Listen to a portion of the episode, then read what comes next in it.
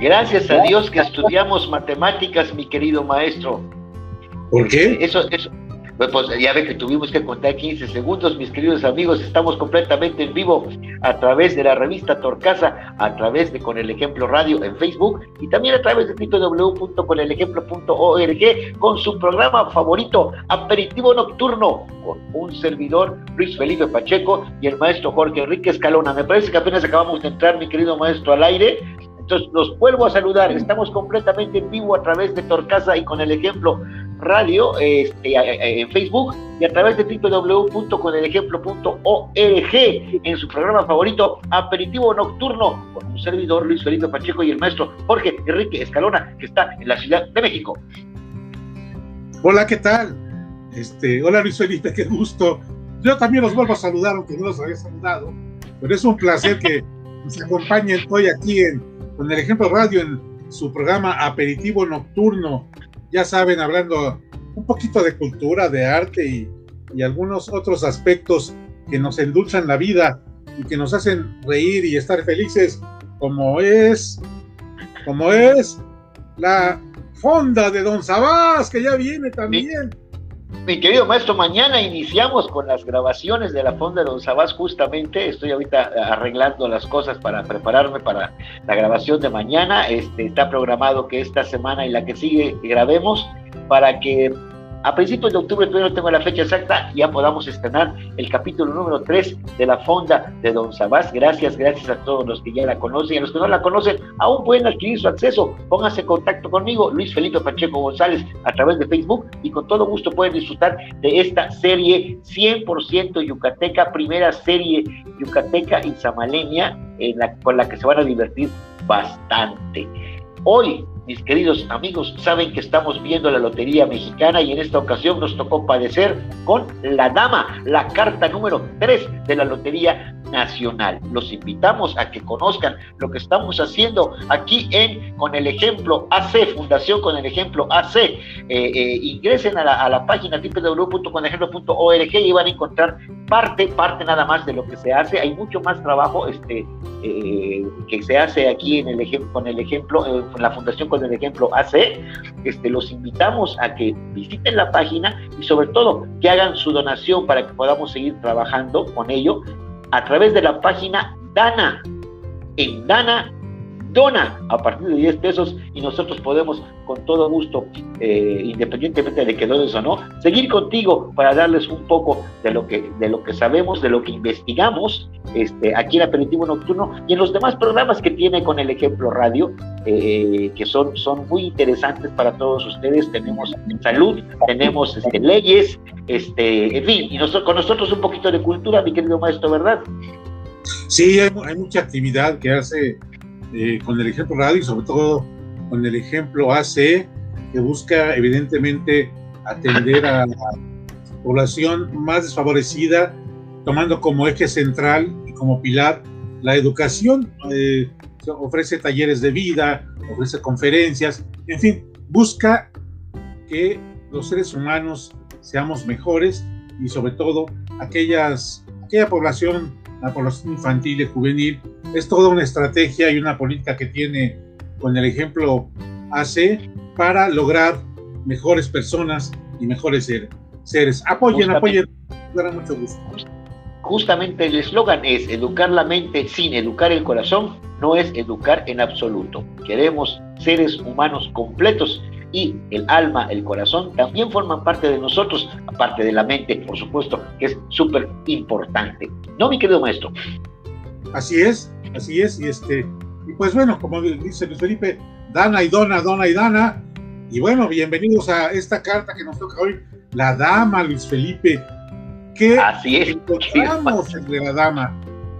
Mi querido maestro, fue todo un reto como todos los, los jueves estar buscando temas. Los invitamos, mis queridos amigos. Recuerden que estamos en aperitivo nocturno, solamente la entrada, una invitación para que todos ustedes busquen un tema, el que ustedes quieran, y métanse a internet, van a encontrar pintura, escultura, teatro, cine, radio, el tema que ustedes quieran déjenme decirles que es muy importante tener cultura general, saber un poquito de todo, ya nunca quedarnos callados delante de nuestros amigos en la mesa, con la familia, siempre tener algo interesante que platicar, quitar esa no digo que sea malo, ¿eh? las redes sociales son buenísimas para estar comunicados con nuestros amigos, pero vamos a acostumbrarnos a la hora de la comida, tener un tema interesante, tener que platicar con la familia. Este jueguito de encontrar un tema y buscar en internet eh, eh, todo lo que se relaciona a ello es muy bueno para la cultura general y son buenos temas para que ustedes puedan conversar con su familia y con sus amigos. Hoy nos toca la dama, que según el diccionario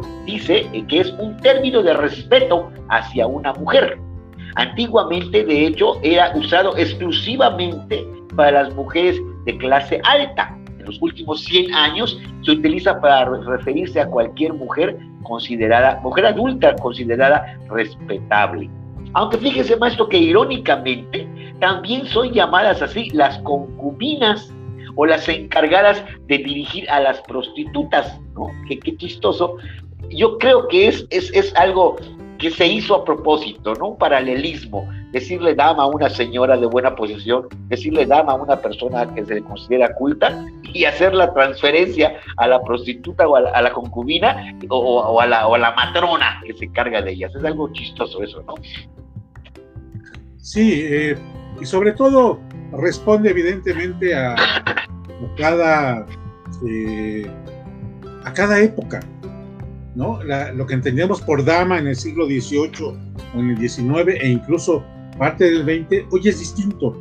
Eh, la nueva visión de, este, acerca del género, acerca de la mujer y de su, empoderamiento, el, mismo término de respeto se ha modificado, porque ha pasado de una sociedad patriarcal a una con mayor equidad de género, con el sentido de respeto es más amplio y el reconocimiento hacia la mujer y hacia, y hacia otros géneros se ha abierto. Pues esto que comentas es muy, es muy interesante. Cómo llegan a equiparar en una época esta, esta, este término de dama y cada época le va dando un toque o, un sentido para saber qué es, qué es una dama. Eh, por ejemplo, este, mira, encontré por ahí un texto que dice, se llama Mujercita, ¿no? Donde mucha gente seguramente siguió este, este consejo para decir a la hija cómo tenía que ser una dama.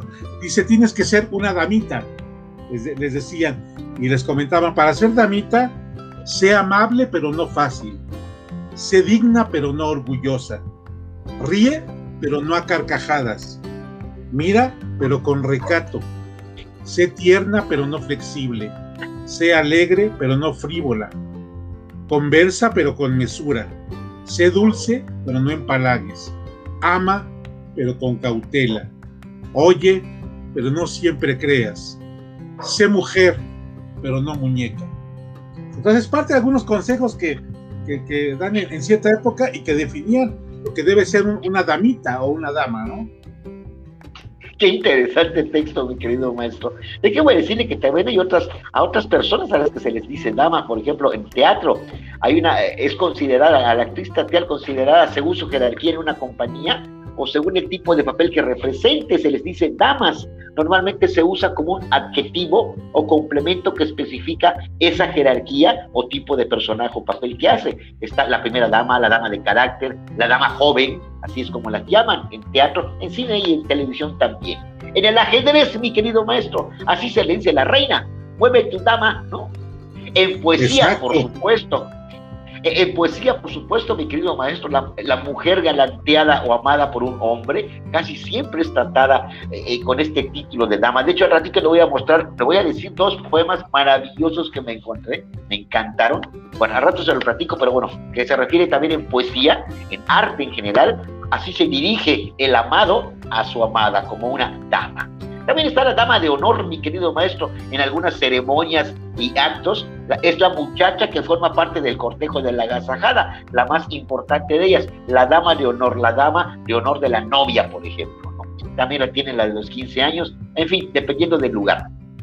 Existe también otra cosa, otra, una planta, maestro, que se llama dama de noche. Curiosamente, aquí en Yucatán se llama galán de noche, o sea, al revés, lo tienen como galán de noche, pero es la misma planta, es una planta de la familia de las solanáceas, que son flores muy blancas y que huelen riquísimo, principalmente en la noche, por eso se llaman damas de noche. Y en algunos países también se le llama así a la esposa del presidente de la nación. Esas son los, las damas, eh, eh, varias damas que, que se mientan alrededor del mundo. Sí, es, incluso das cuenta ahora, eh, ya no se le dice, por lo menos aquí en México, primera dama, precisamente porque parecía que era como más, más de, a veces hasta de ornato o de prestigio, este, y, como que marcaba una distancia con la ciudadanía, con el pueblo. Entonces, en el momento que quitas esa, ese adjetivo, parece que se acerca más. Hablas de la dama de noche y amigas, amigos, aprovecho para recomendarles este librito, Dama de Noche, de David Martín del Campo. Es una novela muy, muy, muy buena de David Martín. Es una novela que se conoce como novelas negras, porque tiene que ver con, con algo policíaco. Les comparto así, el principio es maravilloso, tiene eh, párrafos incluso hasta medio poéticos. Dice el, el protagonista en ese momento, sigue allí el mar. El hombre despierta, yergue la cabeza, abre los ojos buscando el horizonte la frase permanece en su garganta como rastrojo. ¿Hizo la pregunta o solo la soñó? Se endereza en el asiento. ¿Qué horas son? Y así va preguntando y hay una, una niña que lo va acompañando. Nos damos en esta primera página, nos damos cuenta que él pregunta, ¿sigue allí el mar? Porque le gusta que lo lleven al mar para sentirlo, porque él está ciego, porque no ve. Eh, este, al final dice, dime Albertina, insiste el hombre, sigue allí el mar. Y luego viene la novela que comienza, como, como algunas novelas que, he leído, comienza con una llamada telefónica donde al protagonista le dicen, ven pronto que necesito, tengo una urgencia. Él está en la Ciudad de México y le llaman de Veracruz y sale volado a Veracruz a ver a, a, sin embargo es Sofía, la Joe se llama él, a ver a Sofía, porque ahora sí que tiene algún problema y ahí comienza todo el conflicto y se desarrolla la historia. Muy recomendable esta novela de David Martín del Campo, Dama de Noche. Dama de Noche, como la hermosa planta. Y de música, mi querido maestro, ¿qué tal nos fue con eso? Sigo siendo tu esclava, sigo siendo tu dama de hierro, la que ah. nunca te dirá que no, la que siempre tiene listo un beso porque te quiero. La cantaba Marisela, ¿se acuerda, mi querido maestro? sí, sí. sí muy, muy este, tuvo mucho éxito, mucho éxito con esa, con esa canción, ¿no? Todavía suena, todavía suena por ahí. Ajá, ajá, la, la, la dama. La dama de hierro. Los, loquitos, los loquitos que en nuestras fiestas ponemos música de los ochentas, ahí estamos con esa, y además cantándola, sigo siendo tu dama de hierro, como si, como si de veras, ¿no? Porque la, la única dama de hierro que ha habido, mi querido maestro, ha sido por la señora Margaret Thatcher, primera mujer ministro de la Gran Bretaña, que estuvo de 1979 a 1990 allá en el Reino Unido, era conocida también como la Dama de Hierro.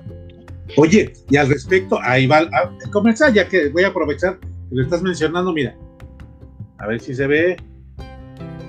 Ahí está, Margaret Thatcher, mire usted. Esta es una película que se llama así, La Dama de Hierro y La Dama de Hierro, no se la pierdan, está protagonizada por Meryl Streep, que es un papelazo, es una, una película extraordinaria porque parte del momento en que está, de hecho por eso algunos la criticaban, porque hace énfasis en, la, en los últimos días, digamos, o los últimos años de, de Margaret Thatcher, que tenía ya algunos problemas mentales este, por, por, por la edad, y vemos todo es un poco biográfica. Vamos viendo cómo Margaret Thatcher, esta mujer, eh, hija de, comerciantes, hija de tenderos, cómo va entrando a la política y, cuando, por ejemplo, cuando le, propone matrimonio, eh, su esposo, el que va a ser su esposo, ella le dice, a ver, ¿sabe lo que te estás, proponiendo? Porque no quiero acabar lavando platos. No soy una mujer de ese, de ese tipo y entra a la política, es la primera mujer que entra al Parlamento, le cuesta trabajo porque es un, mundo de hombres y ella tiene que sobreponerse hasta que llega a ser primer ministro y, vemos cómo se tiene que preparar. Amigas, amigos, muchos criticamos, comentamos la tarea de gobernar, pero es una difícil tarea. Veamos a Margaret Thatcher en la película las decisiones que tiene que tomar, desde reducir el gasto o la famosa, ahí viene una parte, no sé si recuerdas, Felipe, la guerra de las Malvinas, ella, ella tiene que decidir si declara la guerra o no la declara. Entonces, en sus manos está esa decisión, evidentemente decide decide declarar la guerra, este, y hay, una parte que me parece preciosa de, la película. Por ahí del minuto 50, el, médico le está, le está preguntando cómo se siente, etcétera, y ella recuerda algo que le dijo su padre y, que dio, dio, la vida de Margaret Thatcher. Dice, eh, dice ahí, le dice, mire, mi padre siempre me decía, yo lo seguí. Cuida tus pensamientos porque se convierten en palabras. Cuida tus palabras porque se convierten en acciones. Cuida tus acciones porque se convierten en hábitos. Cuida tus hábitos porque se convierten en tu carácter. Cuida tu carácter porque se convierte en tu destino. Nos convertimos en lo que pensamos. Es una lección de, uno de empoderamiento de la mujer, de venir de un lugar, ya yo, casi humilde, de tenderos, de entrar a la política y cómo esta mujer, por eso es la dama de hierro, y, lo que te comentaba, tiene que tomar grandes decisiones y además es una actuación fenomenal, fenomenal de Meryl Streep. No sabes, yo se la recomiendo, este, la vi, la vi hace años, la, la volví a revisar para poder comentarla y me pareció extraordinaria. Me volvió a encantar la actuación, la situación de, de, Margaret Thatcher y, este, y sobre todo que es una época, una época eh, donde convive con Reagan, donde convive este periodo que, conocemos como neoliberal. Vean La Dama de Hierro con Meryl Streep, les va a encantar. Y bueno, déjame hacer el comercial. Yo lo menciono, por ejemplo, en este librito, que es un servidor, yo, yo se llama Apuntes de un deoísta, reseñas fallidas sobre desarrollo organizacional. Es un libro que escribí sobre desarrollo organizacional, donde hablo de administración, desarrollo organizacional y como se dan cuenta, lo voy aderezando con frases, con recomendaciones de arte y cultura. Pero bueno, no dejen de ver Margaret Thatcher.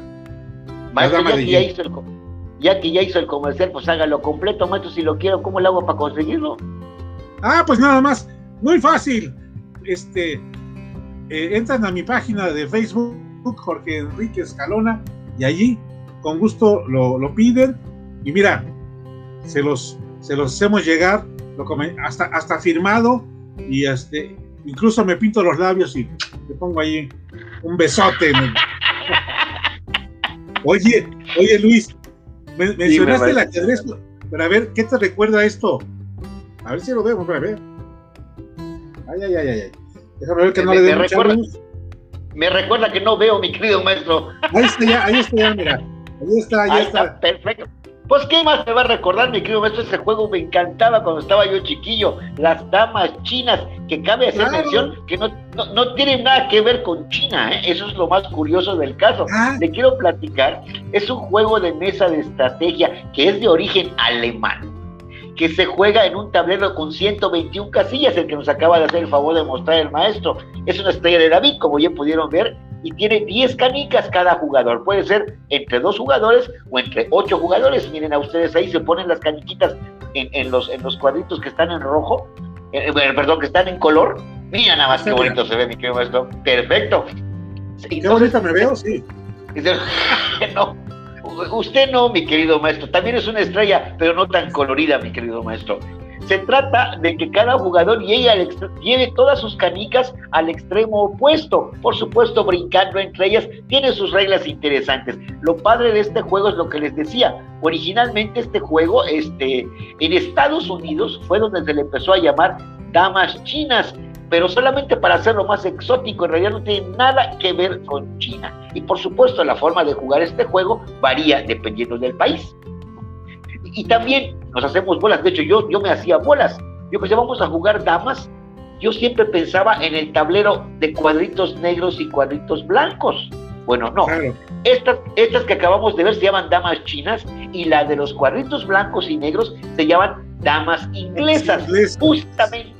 Esa justamente, mi querido maestro, un juego de mesa para dos contrincantes que consiste en mover las piezas principalmente de forma diagonal, este, cada quien en su color de cuadro, y se trata de llegar al lado contrario con todas tus fichas sin que te coman, no, con todas tus fichas no. Se trata de llegar al lado contrario para que te puedan coronar, te ponen otra fichita encima y con e-, esa te sirva de reina, de dama justamente, con la que puedes acabar con las fichas del compañero. El juego se acaba hasta que ya tu pobre compañero se queda sin fichas.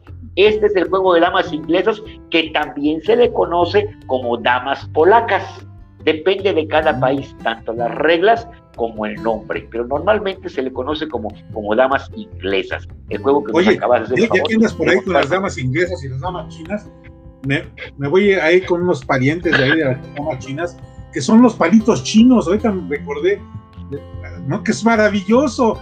El otro día sí, por, aquí, por, por, el metro viaducto hay una papelería y demás. Vi un jueguito de, de, de palitos chinos Dije, lo voy a comprar, pero es que es maravilloso.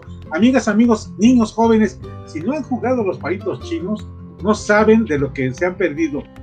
Digo, uno ya tiene pulso de maraquero y cuesta más trabajo, pero cuando tienes un buen pulso, es maravilloso, ¿no? Que déjeme decirle, mi querido maestro, todos esos juegos los puede uno jugar en línea, pero ¿saben qué? No hay como la experiencia de jugarlos realmente como debe de ser, pues, en, persona, con los contrincantes en persona. El juego de los palitos chinos es maravilloso jugarlo, te pones unas divertidas maravillosas, este, tratando de no mover los demás palitos. Entonces, como dice el maestro, uno que ya a cierta edad empieza con su, con su ¿cómo se llama? Parkinson, ¿no? Está, canijo, pero es muy divertido. sobre todo ese, ¿y cómo se llama el otro de quitar los, los, este, los tablitas, maestro? Este, el Jenga.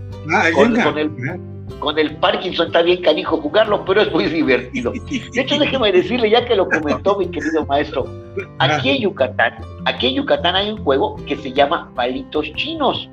Muy diferente, lo jugábamos de niños. Se trata de poner palitos en la pared, o sea, recargados en la pared, y tú, bueno, los jugadores con una pelota le tiran a los palitos.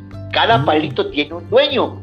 Entonces, si tiran tu palito, Tú tienes que ir corriendo a buscar la pelota y lanzarla. Todos salen corriendo como locos a la base, a donde no te pueden pegar, y tú les tienes que pegar con la pelota y al que le pegues, ahora tú corres a la base y a él le toca estar este, correteando a todos. Muy divertido también esos juegos maravillosos que teníamos cuando éramos niños. No quiero verme viejito, ¿eh? están diciendo, ay, mis tiempos eran los mejores.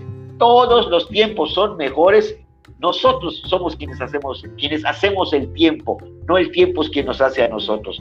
Pero no nos queda, nos queda un ratito de nostalgia para recordar todos aquellos años en donde nosotros jugábamos aquellos juegos de calle o de mesa tan maravillosos. Luego quieren, quieren que juegue el Jenga, pero que lo juegue con tabiques, ¿no? no? Imagínese, imagínese, dicen que, que, la pirámide de Giza era un juego de Jenga, a ver quién movía la piedra y se les caía.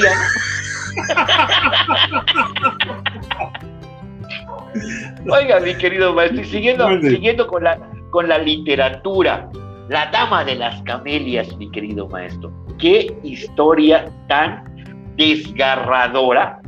Eh, una novela eh, de, Alejandro Dumas, que, hijo, que fue publicada en 1848 y que trata de la historia de María Duplessis, no sé cómo se pronuncie, ustedes, Mary, Mary Duplessis, y el, hombre que gracias a Dios le pusieron un nombre de cristiano, Armando Duval, ¿no? Ese es más fácil de pronunciar.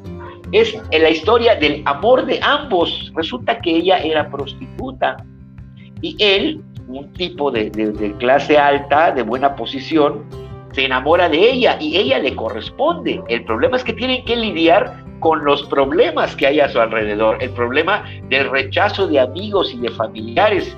Eh, eh, este, vemos ahí el estilo de vida de las prostitutas, de las cortesanas, y vemos también el estilo de vida de él. Entonces, son vidas completamente distintas, dos vidas completamente paralelas que se unen de pronto en una historia de amor en la que tienen que luchar justamente contra toda, toda la, la ¿cómo se llama?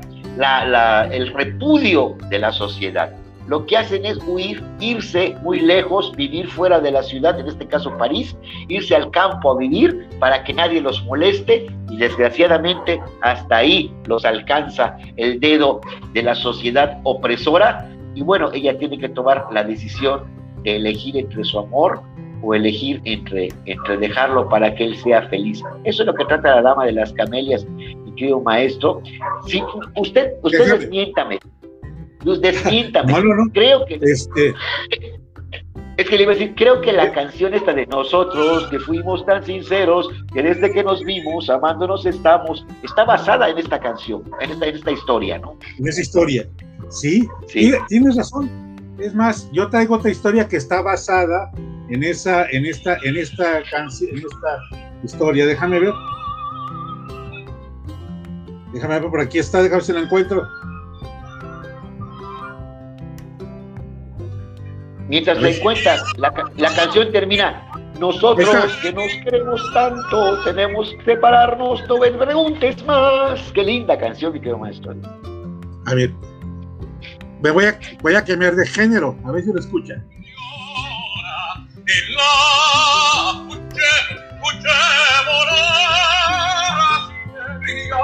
Es la, la, ¿no, mi querido maestro?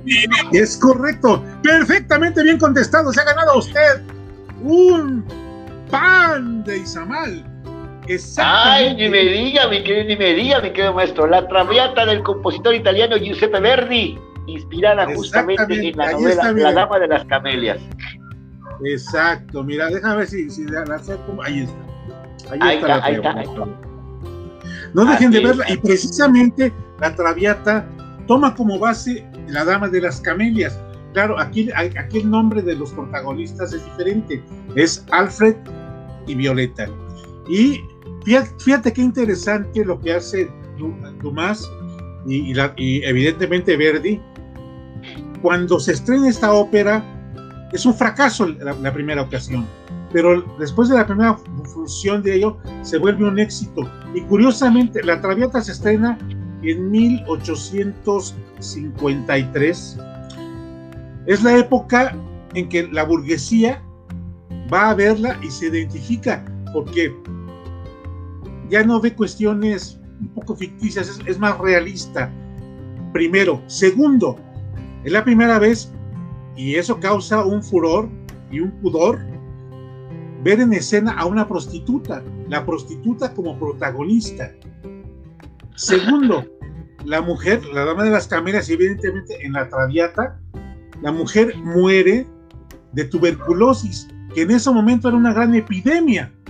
Entonces la gente, imagínate, ver, ver en el escenario a una mujer que está muy de tuberculosis y hay epidemia de tuberculosis, es, es, tremendo. Eh, la historia es, es, maravillosa. Esto que acaban de escuchar, como bien señalas, es el, el brindis con que empieza la, la, traviata y es muy interesante porque la, la protagonista debe tener diversos tonalidades, la soprano, para primero ser festiva, luego ser de repente agresiva y, de y al último triste. Entonces la tonalidad que debe tomar es diferente. También el tenor, eh, el, tenor, ojalá la puedan escuchar para que vean cómo toman diversas tonalidades los, los cantantes de, ópera. Este, la historia es muy, que le acabas de comentar, además que está adaptada. Alfred se enamora de Violeta, eh, se, se juntan el padre va el padre de Alfred va a convencer a, Violeta de que no, de que lo deje, porque eso es, eso es, este, es de mala reputación y se va a casar la hermana de Alfred. ¿Y cómo? ¿Cómo es que Alfred anda con una prostituta? La convence, terminan, Alfred se, se, entristece, se deprime y, al final este, ella vuelve a la fiesta, él va con los celos y reta duelo a un varón con el que anda Violeta pensando que lo está traicionando, hasta que al final se da cuenta de, la enfermedad de ella y bueno, termina en, tragedia. Escuchen la, la, Traviata, les va a encantar, y ahí están las dos historias, la de Dumas con la dama de las camelias y la Traviata. Te juro que te adoro y en nombre de ese amor y por tu bien te digo adiós. Qué tragedia, qué tragedión. La Dama de las Camelias, súper recomendada esta historia de Alejandro Dumas.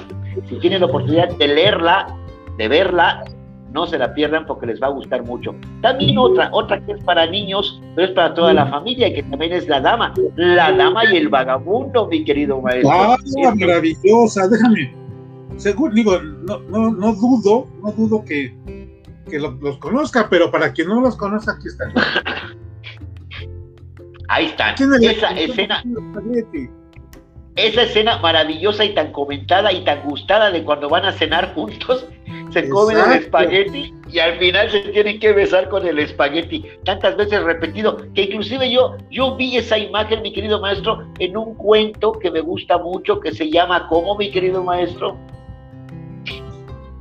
Ay, ¿En cuál? ¿En cuál? A ver, recuérdame. Eh, eh, eh, acuérdese usted, mi querido maestro, unos gorditos preciosos que comían siempre. Cierto, el amuleto. Fíjate, no, no lo había, no había tomado la, relación, y es cierto, mientras aquí Reina y Vagabundo están compartiendo el espagueti, los gorditos comparten, tacos de guisado. ¿Cierto? Sí, sí, sí. sí, Buenísimo. Inmediatamente cuando leí su cuento este de, de, ¿cómo se llama? Me dijo. El amuleto. El amuleto, el amuleto, inmediatamente me los imaginé como ellos, los dos perritos, comiéndose su sope así juntos, maravilloso. Bueno, pues La Dama y el Vagabundo es el decimoquinto título del canon de largometrajes animados de Walt Disney, que fue estrenada por primera vez en los cines de Estados Unidos el 16 de junio de 1955. Es la historia de Reina, Reina, una perrita cavalier, y Golfo, un perrito mestizo, perrito de la calle, una historia interesante porque eh, eh, a Reina la, adopta una familia, eh, muy buena familia, pero cuando se embaraza la mujer empiezan a dejar de hacerle caso a la pobre perrita, ¿no? ella bien triste va y es aconsejada por dos perros suyos vecinos llamados este eh, ¿cómo se llama? Yok, que es un terrier escocés, y Triste, que es un sabueso, le dice, no, pues cuando, cuando la señora se embaraza se olvidan del perrito, y en ese momento llega Golfo y, reafirma lo que acaba de oír, ¿no? Y la perrita se pone bien triste, finalmente la pareja se va de paseo y se queda ella a, cargo, más bien, eh, sí, la tía Agatha cuida a la perrita, pero resulta que que la meten en un lío los malvados gatos y la perrita tiene que salir huyendo cuando la señora esta le quiere poner su collar y ahí es donde empieza el amor entre Golfo y Reina. Una historia, una historia preciosa de, de, de, ¿cómo se llama? De Walt Disney. Bueno, no es de Walt Disney, pero él, él la hizo en cine, que vale la pena ver. La dama y el vagabundo. Sí, sí, sí, sí. Es, es estupenda. Digo, yo creo que que el noventa y tantos por ciento ha visto. El, mundo Disney, sí, es, es, no puede faltar pues la dama y el vagabundo. Así es, así es. La Dama y el Vagabundo la pueden conseguir seguramente. Eh, eh, ya saben ustedes cómo conseguir las películas este, en las plataformas normales o, luego se las tranza uno. Ya todos sabemos cómo. Pero no lo trancen. Hay que apoyar también. Hay, hay que, hay que este, eh, pagar un justo precio por el trabajo, porque además es un trabajo, yo siempre he dicho, el arte es un trabajo y no todos, todo lo que es arte y cultura lo queremos gratis, estamos mal acostumbrados a, a que la gente nos dé, sobre todo a nosotros los artistas independientes nos afecta mucho que nuestro trabajo ande por ahí tenemos que tomar conciencia de que es un trabajo, un trabajo tan digno como cualquier otro y que como tal merece una remuneración. Entonces, evitemos la piratería lo más que podamos. Digo lo más que podamos, los que no puedan definitivamente económicamente, sobre todo este, este tipo de empresas tan grandes, pues igual y no le hace daño que le trancen un, un disquito, ¿no? Pero no lo hagan de costumbre, porque los artistas independientes sí necesitamos que nos apoyen de vez en cuando, no sean gachos. Ay, oye, ¿y qué más te encontraste de damas? A ver, cuéntame, cuéntame. En las pinturas mi querido maestro, eh, fíjese que, eh, digo, ahorita no, no sé si tenga usted la imagen de pura casualidad, mi querido maestro. Encontré una, eh, un trabajo muy similar. Ahorita le voy a platicar. En lo que es escultura, me encontré una escultura que se llama La Dama Oferente, que se refiere a ofrenda. Es una escultura Debe ser No, no, no, no, no. esa, es de, esa es de Picasso, mi querido maestro. Ah, ok. Yo digo, la, escultura ibérica del siglo II ah, o III antes de Cristo. Esa merita, mire usted nada más qué belleza, desde, desde los tiempos aquellos eh, del siglo III y II ya hacían este tipo de esculturas, claro, ellos no le llamaban seguramente dama oferente, nosotros le pusimos este título en la actualidad, pero es una escultura maravillosa que justamente trata de mostrar cómo era una mujer ricamente ataviada en esa época, denota con su vestuario que tenía un nivel social alto por su, por su, por su forma de vestir. Esta escultura se encuentra eh, en el Museo Arqueológico Nacional de Madrid, allá en España. Entonces, eh, es muy interesante saber que la han titulado la dama oferente. Tiene que ver con una mujer de clase social alta que va a dar una ofrenda algún dios. Y la que nos mostraba hace rato mi querido maestro, que justamente también se llama la dama oferente, nada más que esta es de Pablo Picasso y que la hizo en 1900 31 hizo un conjunto mítico de obras, entre las cuales se encuentra esta. Ya saben que Picasso hacía cosas muy raras y en este caso hizo a una mujer, eh, a una dama oferente, ahí tiene usted la ofrenda, y justamente a propósito hizo que su mano derecha estuviera mucho más grande, mucho más abultada para resaltar la ofrenda que ustedes están viendo ahí. Esta obra es de Pablo Picasso y se encuentra eh, eh, eh, en el museo. Bueno, hay varias piezas. La original, la original, este, fue hecha, en, ahorita les digo en qué, ya, lo, ya me perdí aquí. Este, ay Dios, ya me perdí, se los voy a deber, se los voy a deber. Pero hay una versión en cemento este, que ah, se encuentra en, París y hay otra versión este, que se encuentra en el Museo Reina Sofía. Son, son varias las copias que existen de esta, de esta escultura este, nunca encontré de qué está hecha. Está, hecha de, imaginación, de talento. ¿No? ¿Cómo no?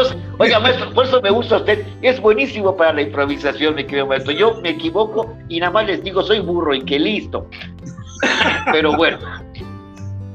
También tenemos curiosamente llamadas eh, esculturas, pinturas llamadas de manera similar tenemos La Dama del Arminio, que es un cuadro de Leonardo da Vinci que realizó en 1490.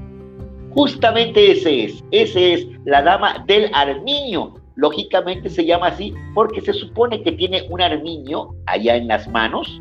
Digo se supone porque finalmente dicen los autores, los, los, estudiosos, que no puede ser un armiño. Un armiño es un animal salvaje que no es domesticado más bien piensan que es un hurón, pero bueno, la tradición dice que es la dama del Armiño y así se le quedó eh, eh, el nombre. Es un cuadro de Leonardo da Vinci hecho en 1490 aproximadamente y se supone que la modelo fue identificada como Cecilia Galerani, eh, que justamente este retrato pertenece a cuando era amante de Ludovico Sforza, el duque de Milán, y Leonardo estaba bajo su servicio, entonces por eso es que, que, la tiene él. De hecho, Da Vinci nada más pintó cuatro retratos femeninos. Este, el que conocemos, ya la Gioconda, súper conocido, el retrato de Ginebra de Benzi y la Belle Ferroniore. No sé si se pronuncia, pero son los únicos cuatro retratos que tiene Da Vinci de, de mujeres. Y también déjenme decirles que este cuadro fue muy dañado en la Segunda Guerra Mundial y a la hora que lo retocaron es como lo conocemos. Se pierde un poco el talento de Da Vinci, si ustedes se acuerdan, él era maravilloso para hacer eh, eh, esculturas y pinturas que tuvieran la forma humana maravillosa. Aquí la dañaron un poquitito, en las manos se ven un poquito gordas, entonces piensan que a la hora de restaurarla la echaron a perder. Este, pero bueno, esto por culpa de la Segunda Guerra Mundial, en donde este cuadro pues, sufrió algunos daños. Y también está otra obra, dígame. No, ya, ahorita retomo esto que dice de la Segunda Guerra Mundial. Ya buscaré el título, no lo recuerdo en este momento. Hay una película donde vemos cómo rescatan las obras del Museo del Louvre para evitar que en un bombardeo se pierdan. Es una labor que hace el museógrafo, el responsable del museo, y cómo las van este, resguardando y quitando para no dañarlas. Ya buscaré el título, ahorita no lo recuerdo, es una muestra internacional de cine, pero si buscan ahí, eh, seguramente en, la internet, eh, la protección al arte durante la Segunda Guerra Mundial es maravillosa y qué bueno que lo comentas, mi querido Luis Felipe. Y bueno, aquí está tu segunda dama de Armiño. Exactamente, esa es la segunda dama de, la, de Armiño. Esta se llama de Armiño porque es el, traje que trae puesto es de Armiño. Eh, por eso la diferencia la otra es la dama del Armiño y esta es la dama de Armiño. Es una obra que normalmente se le, se le adjudicó al Greco, pero esta que después con el paso, bueno, de hecho es un lío con este asunto, maestro, pero no fue al Greco. También se le, se le adjudicó a Juan Pantoja de la Cruz. También se le adjudicó a Sofisnova Anguisoli. Pero finalmente dice, ay, a Tintoretto. Y finalmente decidieron que no, que esta obra es de Alonso Sánchez Coello, y, a partir de 2019 apenas fue que llegaron a esa conclusión, después de que esta obra fue hecha entre 1484 y 1585, perdón, 1584 1585. Finalmente decidieron que esta obra era de Alonso Sánchez Cuello. Este, maravilloso el cuadro, el cuadro La Dama de, de Arminio, Ay, hasta parece que parpadea, mi querido maestro. Qué miedo me dio ahorita que, me la puso así tan de Maravilloso, maravilloso cuadro. Este, y, llegaron a la conclusión de que maestro que era este señor, porque tiene un gran parecido con el cuadro que se llama Duquesa de Béjar, niña con una enana, que es de Alonso Sánchez Cuello. Entonces, al ver este, este cuadro y ver aquel cuadro, pareciera, pareciera que es inclusive la misma modelo. Por eso es que decidieron que, fuera Decidieron, porque finalmente no hay manera de comprobarlo, decidieron que fuera de Alonso Sánchez Cuello. Pues ahí están los, los cuadros, mi querido maestro, y las, y las esculturas de esta semana que se refieren a la dama. Déjame aprovechar y, lo que leíamos al principio lo que representa una dama y esto de, famoso respeto y de, eh, ¿cómo diría yo?, el acoso. Hay, hay un, yo les recomiendo mucho que entren a la internet y busquen eh, a un estupendo fotógrafo que se llama Nacho López, mexicano. Y en particular, si buscan una revista que se llama Luna Córnea, dedicó el número 31, son como 300, 400 páginas de fotografías de Nacho López. Y Nacho López, que se dedica a, a hacer fotoensayo, y a dar testimonio de algunos aspectos de la sociedad. Ya, ya eh, hizo algunas fotografías que se llama, si no me recuerdo, Una Bella en la calle de Madero. Y es una fotografía clásica para ver a una dama atractiva lo que provoca. Les, les comparto la fotografía de Nacho López. A ver si lo vemos por ahí. Ahí está, mi querido, ahí está, perfecta. Qué linda fotografía. Oye, ¿y qué, cuerpazo tiene esa mujer, mi querido maestro? Claro, claro Nacho López la elige de manera intencional para ver la reacción de los, de los caballeros, de los hombres, ¿no? Hay dos o tres fotografías que es la misma dama y este que camina así y seduce, diría yo, con su caminar. Es una foto clásica, clásica. Incluso este eh, el director de cine Alberto Cortés retoma esta imagen en, una, una, película que se llama El amor a la vuelta de la esquina, si no mal recuerdo, y eh, hace Gabriel, hace la, película Gaby, Roel o Gabriel Roel, y, y, esta imagen es muy, muy similar. se las voy a compartir porque me parece maravillosa. Vean cómo lo, que, lo que provoca al caminar, ¿no? Sí, sí, sí, sí. Estamos hablando de 1953, mi querido Luis Felipe, amigos. Uy, creo que en ese tiempo andar así era muy atrevido para una mujer, ¿no me Claro, claro, claro. Qué, belleza, qué belleza de foto, por supuesto, qué belleza de foto. No dejen de, consultar a, Nacho López, que es extraordinario fotógrafo. Hay algunas que donde él toma este algún, eh, ¿cómo se llama? Eh, algún psiquiátrico, por ejemplo, o algunos hospitales, y es muy impactante el fotoensayo que tiene las publicaba, si no me recuerdo mucho, en, lo que era la revista Siempre. Vale la pena. Busquen a Nacho López. Mi querido maestro, no quiero quitarle mucho tiempo en lo que le falta a usted todavía por exponer, pero déjeme, déjeme compartirle este poema maravilloso que me gustó. Ah, son dos, son, dos, mi querido maestro, dos poemas de José Ángel Buesa, que fue un poeta cubano, profesor de literatura, nacido en Cienfuegos, Cuba, en 1910 y muerto en Santo Domingo, en la República Dominicana, en 1982.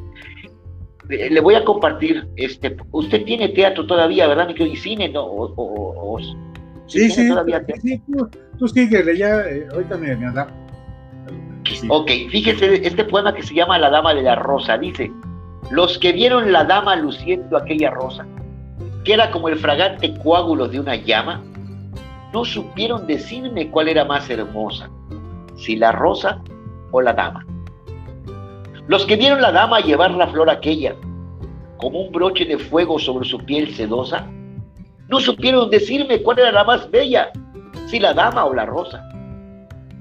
Cuando pasó la dama, fue un perfume su huella. Nadie supo decirme si fue la flor o ella la que dejó la noche perfumada. Y yo, yo, que la tuve desnuda sobre el lecho, yo, que corté la rosa para adornar su pecho, tampoco dije nada. Qué belleza de poema, mi querido maestro. José Ángel Huesa es un gran, gran poeta. Tienen que leerlo. De hecho, tiene otro precioso que se. Aquí no dice dama, mi querido maestro, pero el, el, este, el poema se llama La Dama del Espejo. Oiga usted nada más qué belleza. De aquella extraña noche que no fue tuya y mía, pero que en mí fue tuya, como fue mía en ti, me queda lo que queda de un sueño al otro día, o el regreso de un viaje que jamás emprendí. Pero fue más que un sueño, pero fue más que un viaje. Fue una penumbra rosa y una ventana al mar. Y el viento removía las cortinas de encaje como si se estuviera desvistiendo al entrar. No fuiste mía, es cierto, ni te besé siquiera, pero te sentí mía, mía de otra manera mujer de un solo instante maravilloso y cruel, porque te vi desnuda, de pie, frente a un espejo, y así, hermosa dos veces, en ti y en tu reflejo, te sigo recordando frente al espejo aquel. ¿Qué tal, mi querido esto? Belleza. es, maravilloso, tiene cosas extraordinarias. Hay, si no me recuerdo, hay uno muy famoso, un poema de José Ángel Buesa, que este, este eh, decía, desde una más en la primera estrofa, me lo contaron ayer las lenguas de doble filo, que te casaste hace un mes y me quedé tan tranquilo. Y te sigue todo el poema. Y hay otra que habla de, de, una persona que se, que se enamora de una mujer que es tan hermosa y le dice, le dice a Dios, este, si tú la conocieras y fueras hombre, también tú la amarías. No, no, José Ángel Buesa es desgarrador, es, imponente. Lean a José Ángel Buesa, escúchenlo, y en una buena voz se oye, este, como la tuya, soy extraordinario, trae, trae ritmo, tiene muy buenos poemas, José Ángel Buesa. Así, así es. Oye, ¿qué tenemos de teatro, mi maestro? No, oye, ¿tú viste? Yo creo que la mayoría lo vio. Mujer bonita. Sí, cómo no, mi querido maestro. ¿No? es cómo queremos convertir a alguien en una dama. Es, es, una película ya clásica con Richard Gere y Julia Roberts. Julia Roberts, sí. Exacto. Entonces la historia, esta historia eh, viene desde Pigmalión, ¿te acuerdas? Este, este hombre que es una escultura y se convierte en una mujer y la quiere volver una dama. Después hay una película extraordinaria, clásica, véanla, Mi Bella Dama. Sí. Véanla, es prácticamente la historia también de Julia Roberts, aquí no es una prostituta, pero hay muchas historias donde, donde el hombre se encuentra a una chica y la quiere convertir en dama, ¿no? en, alguien de prestigio, la quiere educar, la quiere transformar. Es el famoso efecto Pigmalión. Y ya que hablamos de Julia Roberts y de las damas, yo les recomiendo esta película también que se llama La sonrisa de Mona Lisa. ¿Y por qué, la traigo, por qué la traigo a colación? Porque en este momento Julia Roberts es una mujer, estamos a mediados del siglo XX, y ella busca transformar a las mujeres, son mujeres tradicionales, damas para ese momento, y les dice, a ver, libérense, dejen de ser mujeres tradicionales, busca empoderarlas. Y ahí lo interesante es que hay una, una de las chicas de ahí le dice, ¿sabes qué? Ellas sí quieren, y tú quieres que sean como tú, de, de, liberales, de transformadas. Yo no, yo quiero seguir siendo una mujer tradicional. Yo soy feliz, me quiero casar, tener a, mi esposo, atender a mis hijos, y así voy a ser feliz, déjame. No necesito transformarme ni empoderarme.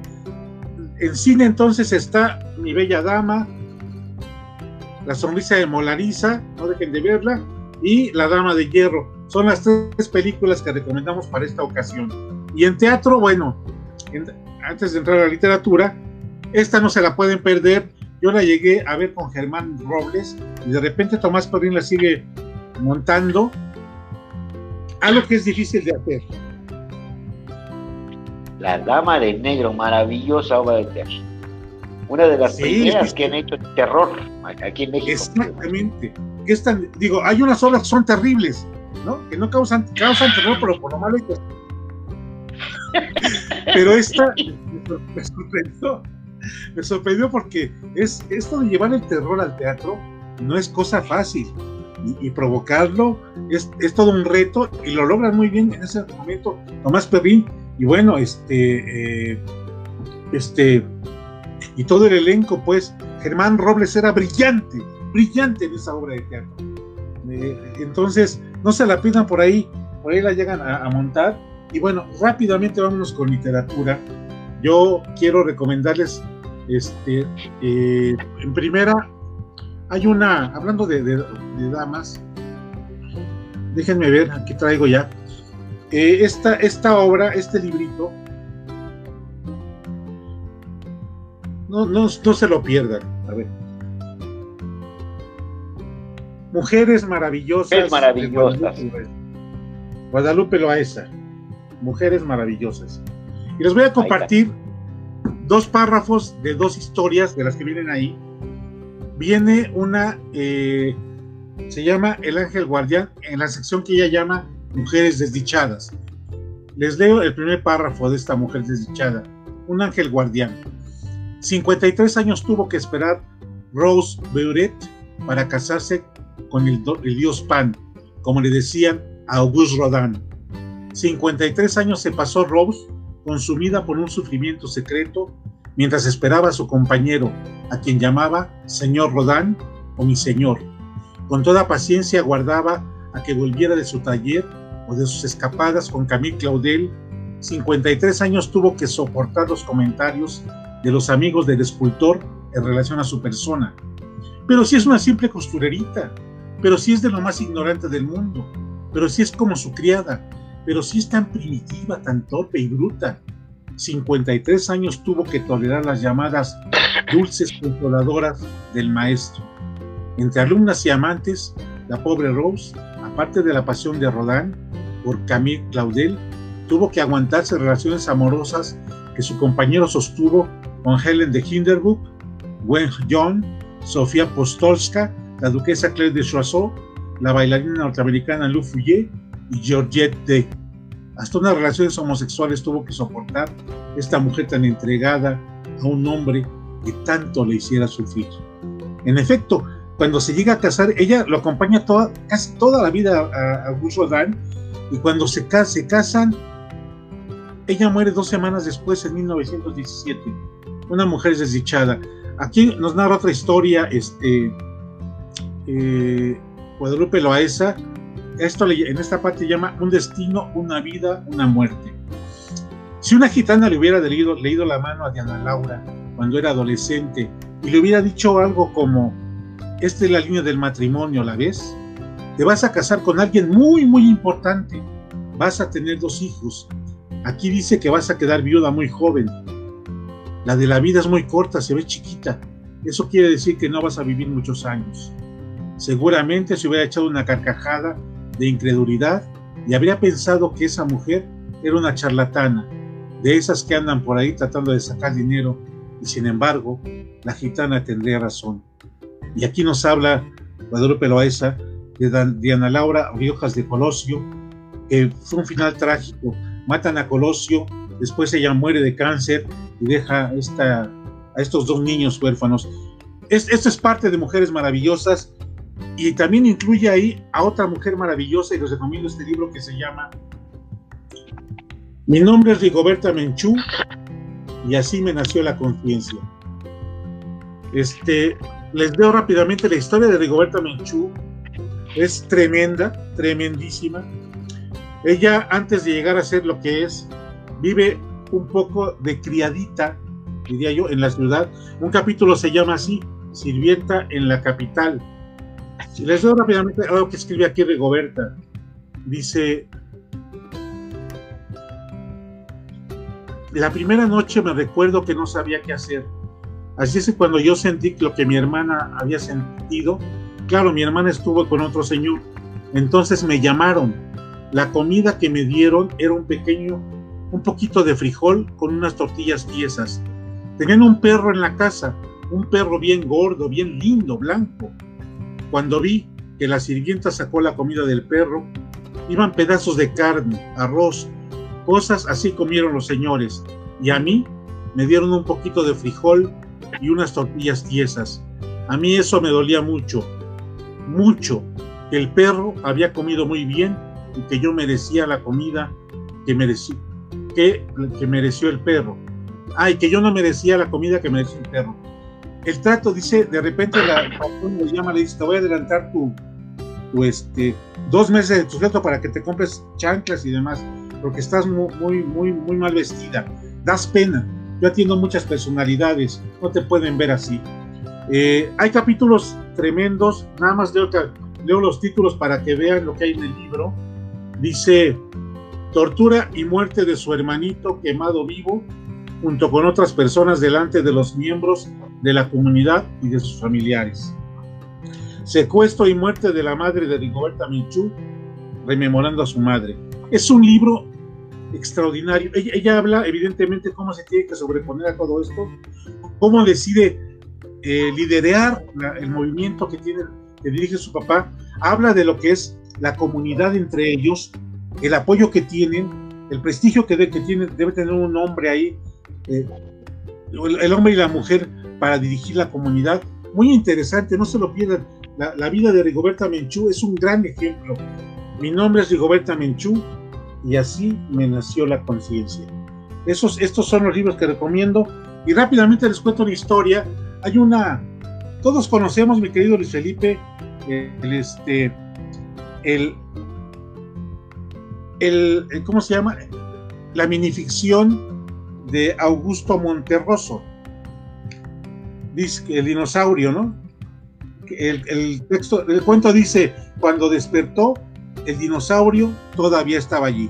Es clásico. Bueno, respecto a esto, José de la Colina escribe una minificción que se llama La culta dama. Le pregunté a la culta dama si conocía el cuento de Augusto Monterroso titulado El dinosaurio. Ah, es una delicia, me respondió. Ya lo estoy leyendo.